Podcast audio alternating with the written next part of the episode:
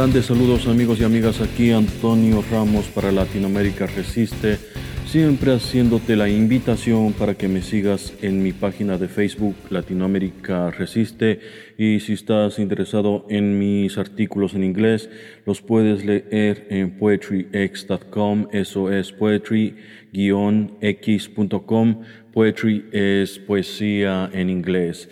Y bien amigos y amigas, vamos con el primer tema del día. Y esto desgraciadamente es acerca del inútil y diría que incluso perverso presidente que tenemos los ecuatorianos, que es este bueno para nada de Lenin Moreno, que esta vez se le ocurrió decir una bestialidad que la verdad no sé qué decir, pero en fin, escuchemos el audio. Que el acoso es cuando viene de una persona fea. Los hombres estamos sometidos permanentemente al peligro de que nos acusen de acoso, de acoso. Y yo veo que las mujeres muchas veces denuncian los acosos, es verdad. Y está bien que lo hagan. Pero a veces veo que se ensañan con aquellas personas feas en el acoso. Es decir, que el acoso es cuando viene de una persona fea. Pero si la persona es bien presentada de acuerdo a los cánones, suelen no pensar necesariamente en que es un acoso. Ya en el caso de mi edad, ya no sería acoso, sino caso sexual.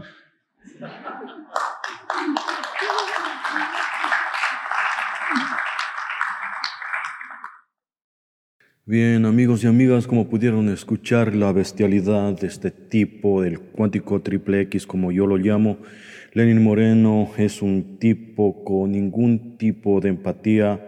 Yo no sé, algunos de que defienden esta estupidez dicen de que Lenin Moreno simplemente está haciendo un chiste, que esto no se lo puede tomar en serio, pero vamos a ver, el tipo tiene un tono de voz bastante formal y lo último que puede hacer un presidente es tomarse a chiste una cuestión tan seria y tan trágica como es el acoso sexual.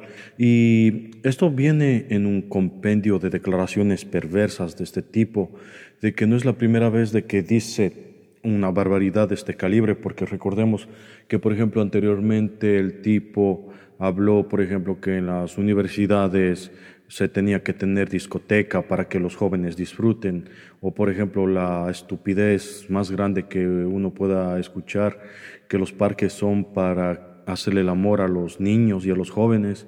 Y bueno, como es costumbre, esto no lo cubre la prensa y esto es algo más preocupante porque la prensa se ha esforzado grandemente en tapar este tipo de declaraciones de este tipo, Lenin Moreno, pero aún así el tipo se las maneja para realmente decir estupideces de este calibre que uno no puede entender. ¿Cómo es que un tipo así tenga un puesto de poder en nuestra sociedad? Algo imperdonable para nosotros los ecuatorianos que nos hayamos permitido que este tipo llegue al poder.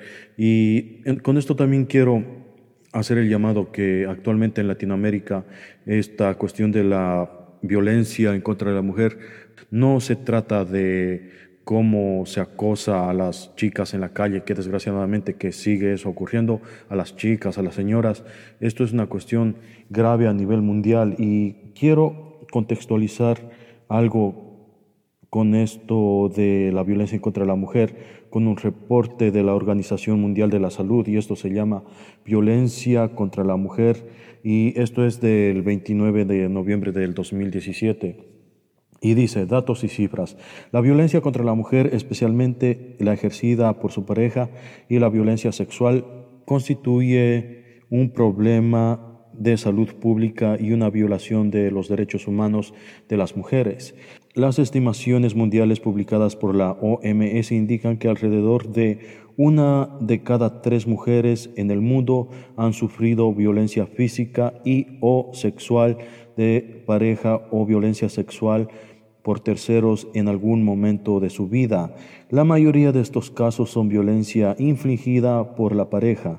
En todo el mundo casi un tercio de las mujeres han tenido una relación de pareja donde refieren haber sufrido alguna forma de violencia física y o sexual por parte de su pareja en algún momento de su vida. Un 38% de los asesinatos de mujeres que se producen en el mundo son cometidos por su pareja masculina. La violencia puede actuar negativamente a la salud física, mental, sexual y reproductiva de las mujeres y en algunos entornos puede aumentar el riesgo de contraer el VIH. Y ahora, los siguientes puntos quiero que le pongan mucha atención porque esto tiene que ver mucho con los gobiernos y con lo que pueden hacer. El siguiente punto dice, los hombres que tienen un nivel de instrucción bajo han sido objeto de malos tratos durante la infancia, han estado expuestos a escenas de violencia doméstica contra sus madres y al uso nocivo del alcohol. Han vivido en entornos donde se aceptaba la violencia y había normas diferentes para cada sexo y creen que tienen derechos sobre las mujeres y son más proclives a cometer actos violentos. Ese es el primer punto. El siguiente punto dice, las mujeres que tienen un nivel de instrucción bajo han estado expuestas a actos de violencia de pareja contra sus madres, han sido objeto de malos tratos durante su infancia, han vivido en entornos en los que se aceptaba la violencia, los privilegios masculinos y la condición de subordinación de la mujer, que corren con un mayor riesgo de ser víctimas de violencia de pareja. Bien, esos son simplemente algunos de los puntos desde la Organización Mundial de la Salud. No se puede tolerar que una autoridad de gobierno se refiera en estos términos respecto a este tema tan delicado y tan trágico como es la violencia en contra de la mujer. Lenin Moreno es una vergüenza para el Ecuador y definitivamente a nuestras compañeras del Ecuador y de hecho de todo el mundo pedimos disculpas que nosotros los hombres estemos representados en el gobierno por esta bestia que es Lenin Moreno. Y bien amigos y amigas, esto es todo por este segmento. Los espero dentro de un momento.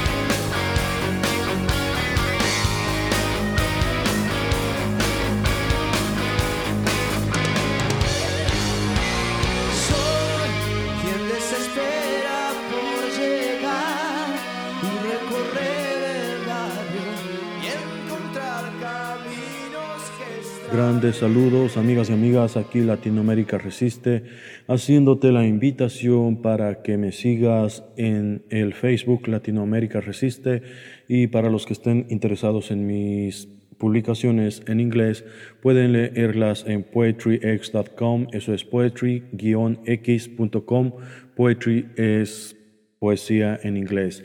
Y bien, vamos con el siguiente tema y esto tiene que ver con el país Argentina. Y esto acaba de salir en una publicación de la política online y el título es exclusivo. BlackRock impuso a un exfuncionario mexicano para que lidere la negociación de la deuda con Argentina. Y sigue de este modo. Se trata de Genaro Regordosa, ex subsecretario de Hacienda de Felipe Calderón, los vínculos con Alejandro Werner del FMI. Entonces, esto es escrito por Milton Merlo y sigue. Gerardo Rodríguez Regordosa, jefe de mercados emergentes de BlackRock y su subsecretario de Hacienda de México, quedó a cargo de reestructurar la deuda que tiene Argentina con tenedores privados. Estos son 110 mil millones de dólares en condición de ser conversados. De este modo, el fondo con sede en Nueva York junto con PIMCO tiene casi el 38% y gran parte de la curva de bonos colocados. El 66% de la deuda del país está en manos del comité de deuda que preside el exfuncionario mexicano, lo que les da una masa específica para imponer el acuerdo que alcancen el resto de los bonistas. Rodríguez Regordosa fue un funcionario clave en el manejo económico del gobierno de Felipe Calderón, jefe de la unidad de crédito público, el área más codiciada de la Secretaría de Hacienda, luego subsecretario de dicha cartera, donde trabaría especial amistad con un ex candidato presidencial del PRI, José Antonio Meade, y tal vez el más decisivo, con Alejandro Werner, el argentino-mexicano jefe de asuntos del hemisferio en el FMI, que tiene a su cargo la negociación con Argentina. Werner es el nexo entre Rodríguez Regorzosa y el ministro de Economía Martín Guzmán. Hace dos semanas, en una cena de la Ciudad de México con banqueros, Werner elogió a Guzmán y lo consideró un funcionario responsable al tiempo que arrojó una definición sorpresiva. Dejó la Universidad de Columbia para arreglar la deuda argentina. Lo hará en máximo 15 meses y luego regresa a Nueva York. El optimismo de Werner es entendible. Es el responsable del monumental préstamo de 55 mil millones de dólares que el FMI le entregó a Argentina durante el gobierno de Mauricio Macri, un préstamo que ya llega ejecutado 44 mil millones y que Alberto Fernández se negó a seguir cobrando y que considera que ha sido una tragedia para el país. Rodríguez Recordosa podría ser el interlocutor más complejo. Se trata de un ortodoxo de la economía. En sus años en el gobierno mexicano logró la primer colocación de deuda a 100 años. Creó instrumentos financieros estatales para pequeños y medianos inversores y desarrolló los fideicomisos que sustentan Banobras, el principal prestamista para obra pública en el país. Bien amigos, este artículo se extiende un poco más, pero básicamente es la esencia que quiero que capten todos porque este tipo que está al frente de la negociación de la deuda de Argentina por parte de esta compañía totalmente ladrona como es BlackRock, es un tipo nefasto que ya tiene su historial, que más que historial es un prontario, porque básicamente al Estado mexicano lo totalmente sumió en una deuda impagable que por suerte López Obrador se encargó de componer eso en apenas un año. Bien, y con esto no estoy diciendo de que ya la deuda esté paga en México, porque simplemente lo que se ha logrado es estructurar estos préstamos y dejar de depender de entidades internacionales en México y básicamente México al día de hoy está produciendo sus propios fondos desde dentro del propio Estado mexicano. Y es un poco preocupante ya que este tipo básicamente lo están escogiendo ya que tiene su experticia en extorsionar gobiernos, si bien el tipo tuvo el gran apoyo de Felipe Calderón en México, esta vez en Argentina se las tiene que ver con Alberto Fernández, pero la realidad de Argentina es bastante adversa porque Mauricio Macri dejó al Estado argentino totalmente paralítico, totalmente sumido en esta deuda a 100 años que como pudimos leer aquí en este reporte es una deuda millonaria, un préstamo de 55 mil millones de dólares y de los cuales Mauricio Macri ya se encargó de gastar 44 mil millones y como tal, como leímos en este artículo, 11 mil millones de los que todavía quedan a ser entregados. Alberto Fernández ya canceló el resto del préstamo, por lo menos pudo salvar esa porción y si bien no es que de que Argentina en la actualidad los necesite, pero sin embargo para seguir acabando con el país fue la decisión correcta por parte de Alberto Fernández. En todo caso, la perspectiva de esta situación de Argentina se ve extremadamente dura. Recordemos que son ya 44 mil millones que ya Argentina se los gastó, nadie sabe en qué, porque Mauricio Macri no hizo mayor cosa que alguien se haya enterado, porque Mauricio Macri no hizo más que despedir a miles y miles de trabajadores. Pero en fin, entonces, esto es simplemente para que estemos atentos en lo que se viene para Argentina. El más grande apoyo para los compañeros argentinos, para el presidente Alberto Fernández, que lo que se les viene al frente con BlackRock y este tipo que es un exfuncionario de Felipe Calderón va a estar bastante duro para todos ustedes. Pero en fin, nosotros confiamos de que tienen toda la fortaleza, toda la dignidad de sacar al pueblo adelante y con esto voy al siguiente segmento en un momento.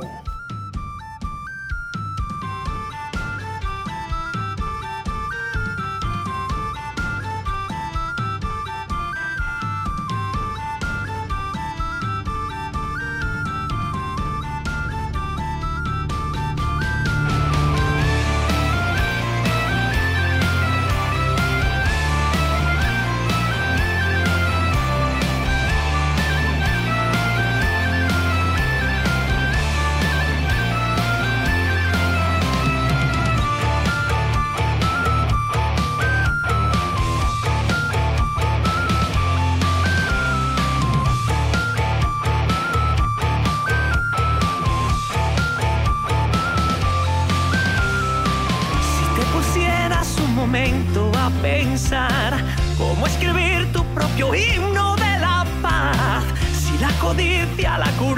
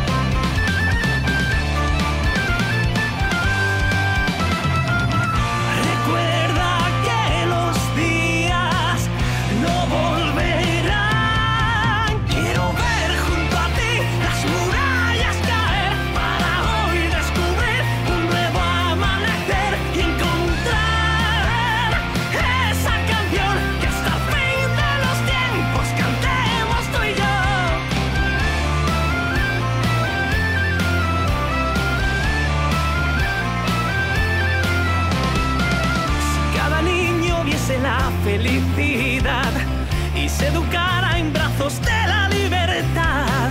Si valoraras lo que enseñas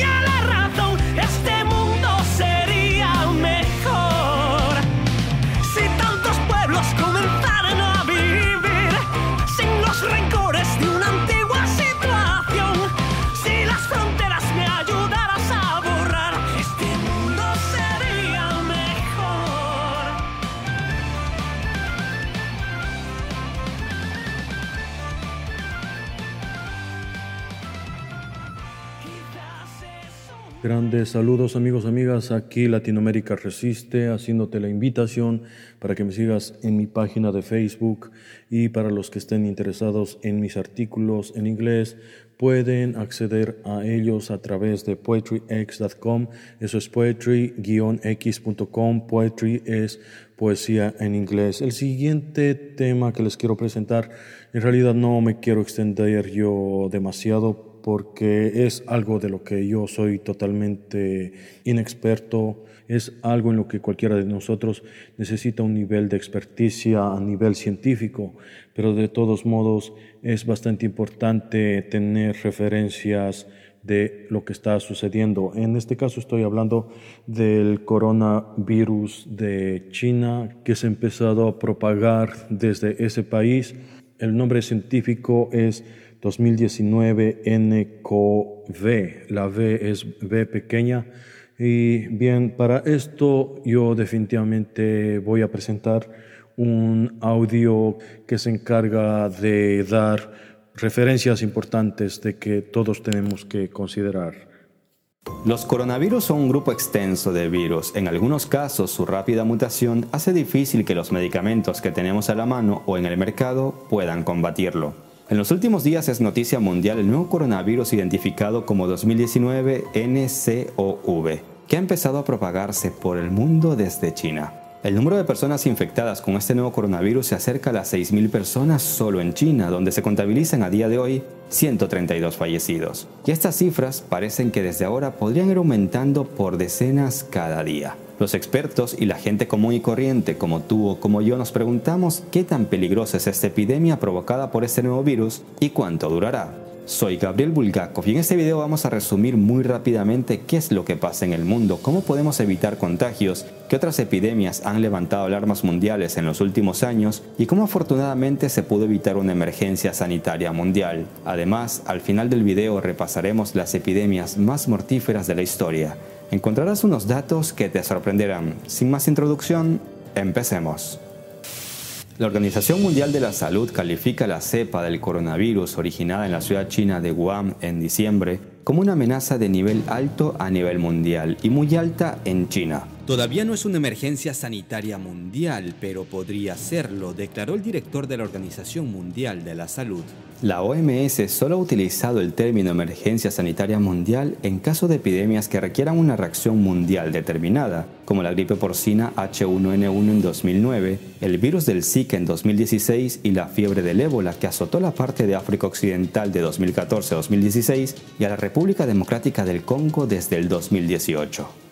En la actualidad, una serie de ciudades chinas están cerradas para evitar la propagación de la infección. Fuera de China, casos del coronavirus han sido registrados en 11 países. Australia, Francia, Japón, Tailandia, Malasia, Nepal, Singapur, Corea del Sur, Estados Unidos, Vietnam y Camboya. Se han reportado algunos casos en países como Perú, México o Colombia, pero luego se han ido descartando al no poder confirmarse una infección de este coronavirus. No obstante, el virus sí se ha confirmado en Estados Unidos, donde el Departamento de Estado elevó a nivel 3 de una escala de 4 la alerta de viaje a China debido al riesgo que representa este brote letal de coronavirus que registra el país asiático. Recientemente el presidente estadounidense Donald Trump ofreció a Pekín cualquier ayuda que sea necesaria para combatir el virus. Así deberían ser también la política y las finanzas, más cooperación y menos guerra comercial. Pero bueno, sigamos con el tema de hoy. En algunos países de América Latina se encendieron las alarmas por posibles contagios, pero al final casi todos los episodios han sido descartados, mientras otros siguen en observación. Así, por ejemplo, el Ministerio de Salud de Perú informó este lunes que cuatro personas estaban siendo atendidas en Lima bajo sospecha de estar contagiadas con el coronavirus. Aunque los pacientes no presentan un cuadro clínico compatible con los síntomas del virus, todos cuentan con antecedentes de haber estado varios días en la ciudad china de Wuhan, foco del contagio por lo que se mantenían en observación. El pasado 22 de enero el Ministerio de Salud colombiano desmintió que en ese país se hubiera registrado el primer caso de coronavirus, como afirmaron algunos medios. Dos días después, la Secretaría de Salud de México detectó siete posibles casos de infección, pero posteriormente descartó todos ellos. Y hablando de México, podemos darle espacio al caso de un ciudadano mexicano que ha recurrido a las redes sociales para pedir ayuda para salir de Guam en vista de las restricciones de movilización impuestas en esta ciudad china. La ciudad está bañada, pero Estados Unidos planea mandar un avión de rescate. ¿Qué puedo hacer para subirme a ese avión? Tengo visa y todo. Gracias, gracias, gracias. Por favor, escribió el joven en Twitter, cuya solicitud de ayuda se hizo viral, aunque parece que hasta el momento el joven sigue atrapado en esa ciudad. En otros países latinoamericanos como en Ecuador se han informado de casos sospechosos, pero hasta el momento no se ha confirmado ninguno. El virus se transmite de persona a persona a través del tracto respiratorio y en caso de contactos muy cercanos. Los pacientes infectados experimentan fiebre, dolor muscular, una sensación de malestar general, dolor de cabeza y garganta, tos y moqueo. Estos síntomas también pueden evolucionar en enfermedades del tracto respiratorio inferior como neumonía o bronquitis. Se advierte que los primeros síntomas del coronavirus no son necesariamente parecidos a los de un resfriado o gripe, como fue reportado en un principio. La enfermedad puede empezar manifestándose incluso con inconvenientes en el sistema digestivo o nervioso, diarrea, náuseas, dolor de cabeza o fatiga. Para reducir el riesgo de infección, los expertos aconsejan cumplir las siguientes recomendaciones. Lavarse con frecuencia las manos usando jabón y durante al menos 20 segundos. Evitar el contacto de manos sucias con ojos, nariz y boca. Evitar el contacto cercano con personas que sufren los síntomas mencionados. Cocinar bien la carne de cerdo, pollo y huevos. Evitar el contacto directo con animales silvestres y de granja. Desde el gobierno chino trabajan al 200% para hacer frente a esta crisis sanitaria que amenaza a todo el mundo. Tan rápido han actuado en China que fueron capaces de construir un hospital con mil camas en apenas seis días. Por otro lado, la economía china también se siente amenazada por este virus, por lo que es de vital importancia acabar lo más rápido posible con él. El sector turístico, los mercados bursátiles y las materias primas se han resentido en China a causa de esta emergencia sanitaria, que de momento es local. Muchos productos que se fabrican en China también podrían verse afectados como los productos de la marca Apple, que fabrica en este país asiático sus iPhones, iPads, iMacs y otros dispositivos electrónicos. Desde que se produjo el cierre de la ciudad china de Wuhan el pasado 23 de enero por la epidemia de coronavirus que azota a China, el valor del Bitcoin no ha parado de incrementarse hasta alcanzar los 9 mil dólares. No es la primera vez que analistas financieros vinculan el aumento de precio de las criptomonedas con crisis humanitarias o momentos de tensión geopolítica. Coincidencia o no, lo cierto es que el precio del Bitcoin va subiendo como la espuma. Y muchos de ustedes se preguntarán, ¿cómo se originó este coronavirus? Pues según un estudio expresa este virus se habría originado en murciélagos y transmitido a humanos a través de serpientes y otros animales.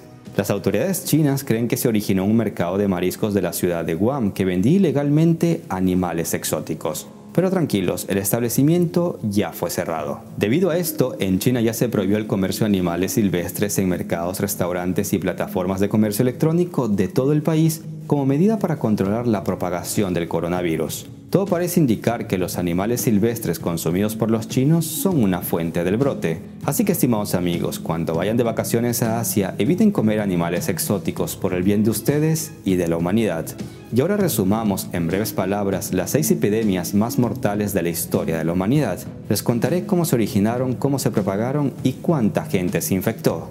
No se vayan, que son datos impactantes e importantes de la historia que deben conocer. Número 1. La peste negra, peste bubónica o muerte negra. Fue una pandemia que asoló Europa durante el siglo XIV y era transmitida por las pulgas transportadas por roedores tales como ratas o ardillas.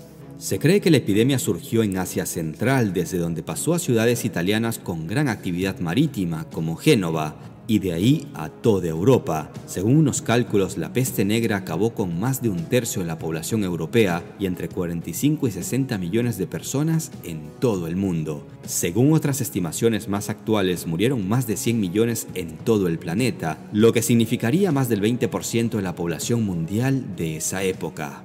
La teoría más acertada sobre el origen de la peste explica que fue un brote causado por un agente infeccioso variante de la bacteria Yersinia pestis. Apareció hacia 1320, un año después de que grandes inundaciones devastaran extensas regiones de China. La ineficiencia de la medicina medieval y las instituciones religiosas en la lucha contra la peste contribuyó al renacimiento de cultos y supersticiones paganas, así como la persecución de potenciales portadores de la peste. Lamentablemente, en esta época se constataron un aumento en el fanatismo religioso y la intolerancia religiosa. La pandemia de gripe de 1918, también conocida como la Gran Pandemia de Gripe o la gripe española, a diferencia de otras epidemias de gripe que afectan básicamente a niños y ancianos, muchas de sus víctimas fueron jóvenes y adultos saludables y animales, entre ellos perros y gatos domésticos. Entre 1918 y 1919, en tan solo 18 meses, unas 550 millones de personas se infectaron en todo el mundo, lo que representaba el 29,5% de la población mundial. Es considerada la pandemia más devastadora de la historia de la humanidad, ya que en solo un año mató entre 40 y 100 millones de personas. Esta cifra de muertos incluía una alta mortalidad infantil. Se considera que el virus de esta gripe sufrió una mutación o grupo de mutaciones que lo transformó en un agente infeccioso letal. La epidemia comenzó en los últimos meses de la Primera Guerra Mundial y rápidamente se propagó entre los países que participaban en este conflicto armado. Se cree que las dificultades de la guerra contribuyeron al desarrollo de la pandemia, condiciones insalubres y mala nutrición, campos militares abarrotados y campos de refugiados. Recibió el nombre de gripe española porque la pandemia recibió una mayor atención de la prensa española que en el resto de Europa, ya que ese país no se involucró en la guerra y por lo tanto no censuró la información sobre la enfermedad. El síndrome de inmunodeficiencia adquirida, SIDA, es causado por el virus de inmunodeficiencia humana, VIH. Es una enfermedad mortal y actualmente no tiene cura. Algunos científicos creen que el virus del VIH se transmitió de los monos a los humanos alrededor de 1926. En 1985 se descubrió que el VIH se transmite a través de algunos fluidos corporales como sangre, semen y leche materna. Hay que tener en cuenta que la saliva y las lágrimas no transmiten el VIH. Esta enfermedad también se puede encontrar en transfusiones de sangre contaminada. En la etapa actual del desarrollo de la medicina, el SIDA no se puede curar completamente. Sin embargo, con el inicio oportuno del tratamiento del VIH es posible posponer durante mucho tiempo el momento de transición del virus al desarrollo del SIDA y en consecuencia extender la vida más o menos normal del paciente. Entre su descubrimiento y el 2014, el SIDA ha causado un estimado de 39 millones de muertes en todo el mundo. Los efectos y dimensiones de la pandemia de VIH-Sida cambian de país en país. Los países con tasas más altas de prevalencia se encuentran en África subsahariana, donde hay una propagación activa. La plaga de Justiniano es la primera epidemia mundial registrada de la peste que surgió durante el reinado del emperador Justiniano I, cubriendo todo el territorio del mundo civilizado de esa época y manifestándose como epidemias separadas durante dos siglos, entre los años 541 y 750 después de Cristo. Fue una epidemia que afectó al Imperio Romano de Oriente o Imperio Bizantino, incluyendo la ciudad de Constantinopla, actual Estambul, y otras partes de Europa, Asia y África. Se estima que entre los años 541 y 750 después de Cristo, la población mundial perdió entre 25 y 50 millones de personas, es decir, entre el 13 y el 26% de la población estimada en esa época. Se ha llegado a considerar como una de las más grandes plagas de la historia. Se supone que la causa de la plaga fue la peste bubónica. La peste antonina o plaga de Galeno fue una pandemia de viruela o sarampión que afectó al Imperio Romano entre el año 165 y 180 después de Cristo. Fue llevada por las tropas romanas que regresaban de las campañas de Oriente Próximo. Se estima que causó hasta 2.000 muertes por día en Roma, lo que representaba una cuarta parte de las personas infectadas. Perecieron 5 millones de personas en total, aproximadamente un tercio de la población en algunas zonas, y además diezmó al ejército romano. El cólera ha sido conocido por la humanidad desde la época de Hipócrates, el padre de la medicina, que vivió entre el año 460 y 370 a.C. Este hombre destacado de la historia describió esta enfermedad mucho antes de la primera pandemia que comenzó en 1816. Los científicos identifican siete pandemias de cólera a lo largo de la historia. En algunos países todavía se producen brotes de cólera. Uno de los casos más recientes comenzó en 2010 en Haití y aún continúa. En total, más de 800.000 personas han sido infectadas afectando a casi el 10% de la población. Pues bien, estimados amigos, antes que nada debemos mantener la calma ante el nuevo coronavirus que se propaga desde China. Segundo, debemos seguir las recomendaciones hechas en el presente video. Y tercero, no viajar a China, o al menos a las ciudades que se mantienen en cuarentena. Cuiden su salud y las de sus seres queridos. Soy Gabriel Bulgaco. Dale al video si te ha gustado, dale dislike si no te ha gustado, suscríbete al canal y comparte el video con tus amigos. Hagan el bien sin mirar a quién. Un abrazo a todos. Hasta la próxima.